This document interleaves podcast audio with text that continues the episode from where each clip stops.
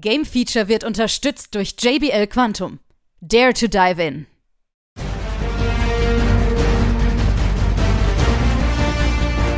Hier ist wieder das Game Feature Test Center mit einem frischen Spieletest für euch.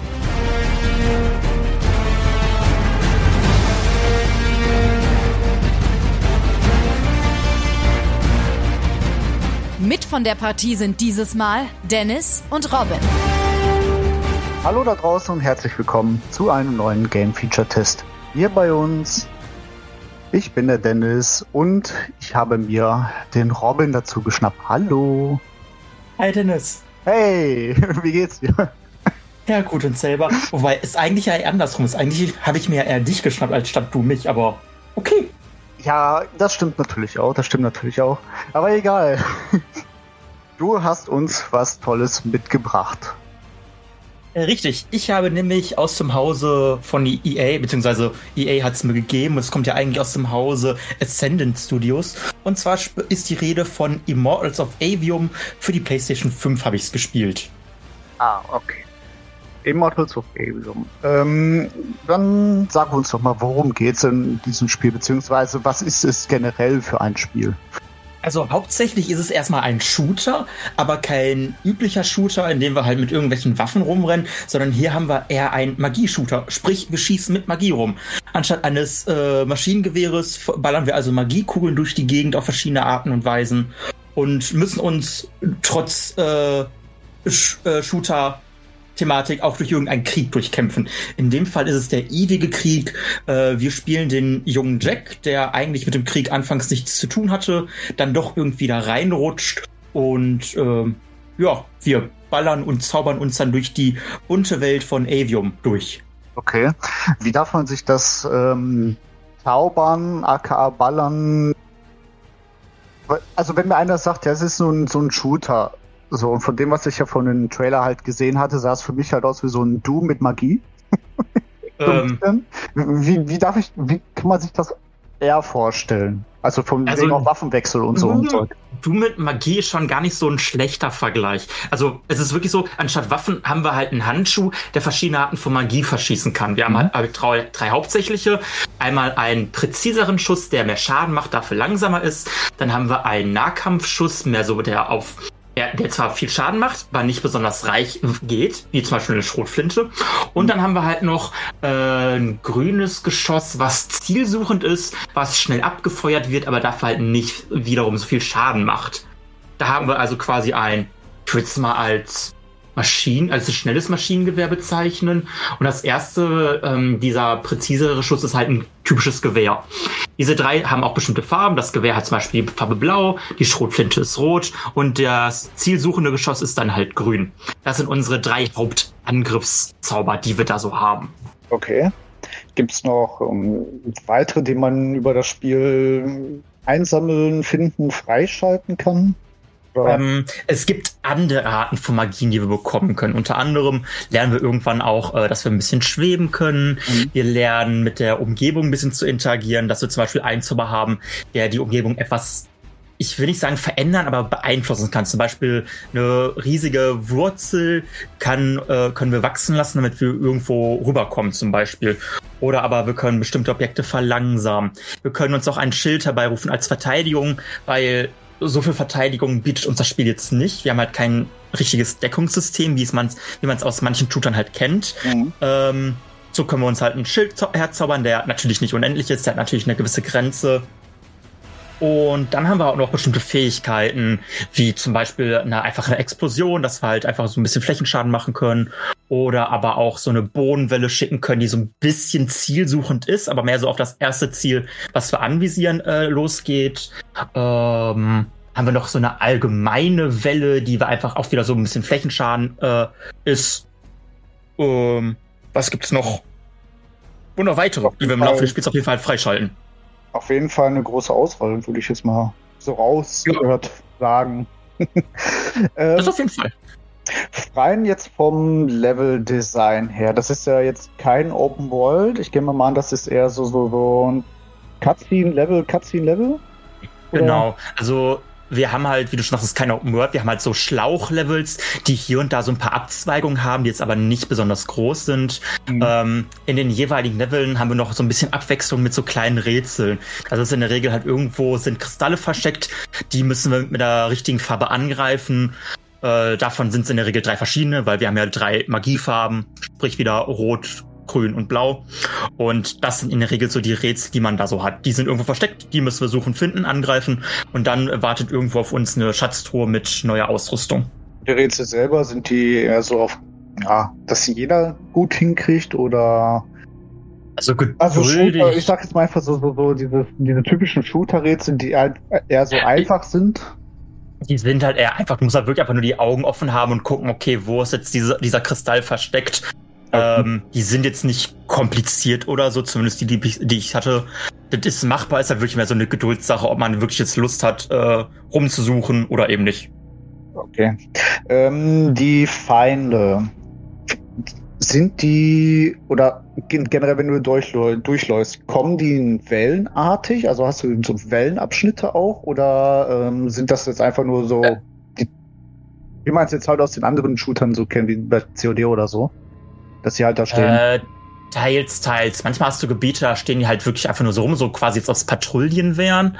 Mhm. Äh, manchmal hast du auch wirklich diese Wellen, weil wir haben ja äh, eine Welt voller Magie. Sprich, es können auch einfach Portale geöffnet werden, dass halt die Gegner einfach da rausspringen. Okay. Und dann halt so in Wellen kommen. Okay. Okay. Ja, das hört sich auch gar nicht mal ganz so schlecht an. ähm, gibt es denn Modifikationen für den Charakter? So, weil ich äh, habe jetzt nur hauptsächlich ja nur die Waffen rausgehört und die verschiedenen ähm, Arten von Magie, die man hier einsetzen kann. Aber kann man auch so Modifikationen sein, zum Beispiel mehr Leben, mehr Schaden oder gibt es das? Äh, ja. Ich weiß eher so auf Shooter. Ähm, ja, wir hatten ja gerade bei den Rätseln, dass es da halt Belohnung gibt mit Ausrüstung. So haben wir auf jeden Fall schon mal die Ausrüstung, die wir äh, uns anpassen können. Ja. Die stellen wir uns dann selber her. In der Welt finden wir halt die ganzen Ressourcen dafür. Es sind halt in der Regel irgendwelche Magiekristalle ähm, wir haben aber auch noch so eine Art Talentbaum. Und zwar haben wir auch wieder die drei Magie Arten, sage ich jetzt mal. Das sind unsere drei Talentbäume und die können uns dann stärken. Entweder auch ein bisschen mehr, dass wir, dass unsere blaue Magie mehr Schaden macht oder wir ein bisschen schneller ausweichen können. Das gleiche jetzt natürlich auch für die rote Magie und für die grüne Magie. Da kann man halt, man muss jetzt nicht auf einen spezialisieren. Es ist halt wirklich besser, wenn man sich wirklich ein bisschen äh, ausbreitet, sage ich jetzt mal von den äh, Talentbäumen, äh, weil das sind übergreifende Talente, würde ich das mal so beschreiben. In der Regel passiv alle. Mhm. Jetzt nicht wirklich was Aktives, weil die aktiven Sachen finden wir dann so in der Welt. Das sind dann diese Fähigkeiten wie mit äh, dieser eine Schockwelle, die ich am Anfang mal beschrieben hatte. Ja. Okay, gut. Ähm, das Spiel selber, das ist ja auf, äh, soweit ich es gelesen habe, Unreal Engine 5 äh, ja. entwickelt worden. Sieht man das da raus eigentlich? Äh, Oder würdest du sagen, ja gut, das sieht jetzt aus wie jeder andere moderne Shooter, sage ich jetzt mal. Ich würde jetzt ja sagen, also es sieht aus wie ein aktueller Shooter halt. Die Grafik sticht jetzt nicht für mich besonders hervor. Ja. Äh, durchschnittlich halt eher. Was stecht denn besonders raus? Äh, ich glaube, das ist wirklich dieses, ähm, oder ich lasse es mich anders formulieren, du hast ja am Anfang selber gesagt, dass es viel Magie dann doch ist, dass man auch viel zur Auswahl hat. Mhm. Da war ich am Anfang so, oh, okay, hoffentlich wird das nicht irgendwie unübersichtlich oder kompliziert während des Kampfes, wenn ich meine Fähigkeiten sehr schnell durchwechseln muss oder so. Das ist zum Beispiel nicht der Fall. Die Steuerung von der verschiedenen Magie, die ist tatsächlich sehr gut umgesetzt worden. Es ist also kein hektisches, oh Gott, ich muss schnell hin und her wechseln. Es ist ein sehr ein entspanntes Wechseln, würde ich jetzt mal sagen. Äh, es ist auf jeden Fall nicht hektisch dabei. Also wenn du mit im Kampf bist, musst du dir keine Sorgen machen, äh, wie wechsle ich jetzt nochmal? Das geht halt sehr gut von der Hand. Da war ich am Anfang sehr skeptisch tatsächlich, was das angeht. Okay, okay.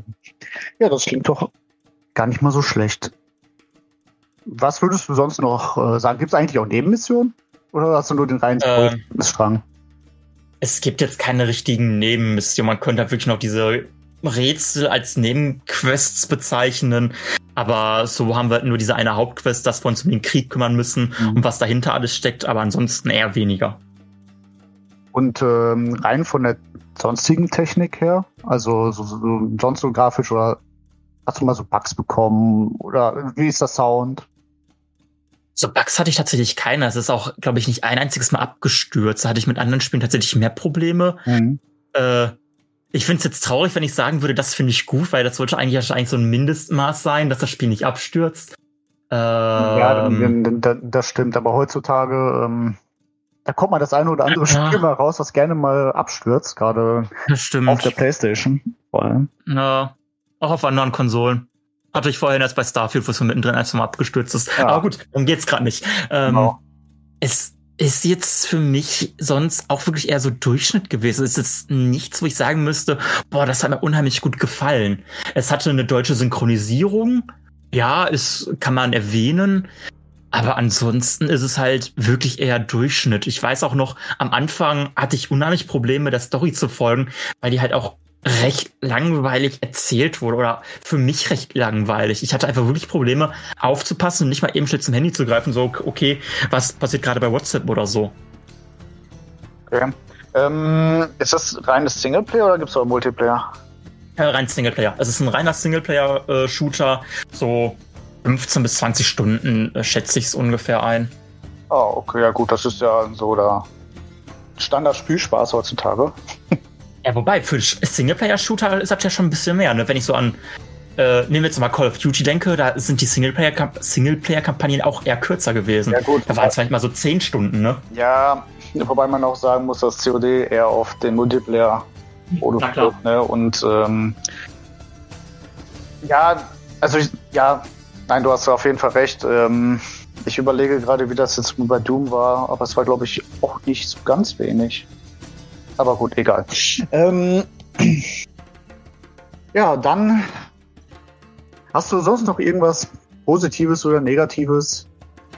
Mm, also ich würde einfach nochmal äh, erwähnen, dass halt die Steuerung so auch ganz gut war. Ich meine, ich hatte bis zu die Steuerung allgemein vom Schießen oder vom Waffenwechseln erzählt, aber so allgemein klappt das auch ganz gut. Es ist tatsächlich ein recht flotter Shooter. Deswegen war der Vergleich mit Doom am Anfang jetzt gar nicht so verkehrt, weil Doom ist jetzt ja auch nicht gerade langsam. Mhm. Äh, man kann halt nicht unbedingt so viel stehen bleiben. Das Spiel bietet einem die Möglichkeit auch, dass wir uns viel bewegen können. Wir haben auch noch so einen kleinen Dash, der zwar eine recht lange Abklingzeit hat, ne, aber wir haben ihn, juhu. Gerade im Bosskämpfen ist der gar nicht so unpraktisch und das läuft halt alles wirklich äh, sehr gut von der Hand. Also da haben die Leute echt einen guten Job gemacht. Was es bei der Story jetzt nicht unbedingt so ist, genauso fand ich die Welt auch recht leblos. Ich meine, ja klar, wir sind in einem Krieg, aber wir sind halt nichts großartig begegnet. Wir sind halt viel in der freien, also in der Welt unterwegs. Auch sehr, äh, gerade am Anfang in so Waldgebieten. Und da ist halt auch nichts los. Also oh. so gar nichts. Also außer halt die Gegner, die wir unterwegs begegnen. Klar, wenn wir in den Städten sind, wo natürlich nicht gekämpft wird, wo es einfach nur so Story-Dialoge sind oder Sequenzen, da hat man halt auch NPCs und alles drum und dran. Aber ansonsten war die Welt halt für mich einfach ziemlich tot. Und ja, ja es ist ein Shooter, wir sind im Krieg, aber weiß ich wobei, nicht. Wobei ich sagen muss, dass mich gerade so ein bisschen überrascht, dass du halt in, äh, also wenn du schon sagst, ja, es gibt ja Städte und da laufen ja auch so NPCs rum, das sind, ist ja bei den Shootern ja heutzutage ja auch eher wenig. Tatsächlich. Ja, dann würde ich sagen, dann fehlt uns nur noch deine Wertung. Äh, es ist, äh, Immortals of Avium ist bei mir bei einer soliden 73 angekommen. Mhm. Also es ist auf jeden Fall ein guter Shooter für zwischendurch, der auch mal ein bisschen was anderes bietet als das typische Ballern, weil wir halt zaubern. Aber ja, hat auf jeden Fall Spaß gemacht, die paar Stunden, die ich mit dem Spiel verbracht habe. Das klingt doch gar nicht mal so schlecht. 73% für Immortals of Albion seit Ende August, ich glaube 22. oder so. Ja, ich glaube, es kam genau zu Gamescom raus, circa. Ja, erhältlich für PS5, den Xbox Series und den PC.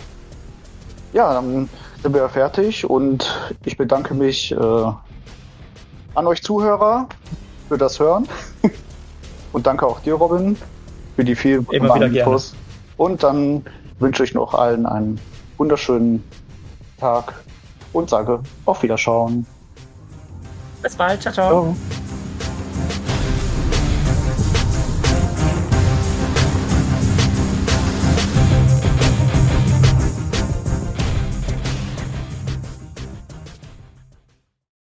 Alle weiteren Informationen findet ihr auf gamefeature.de.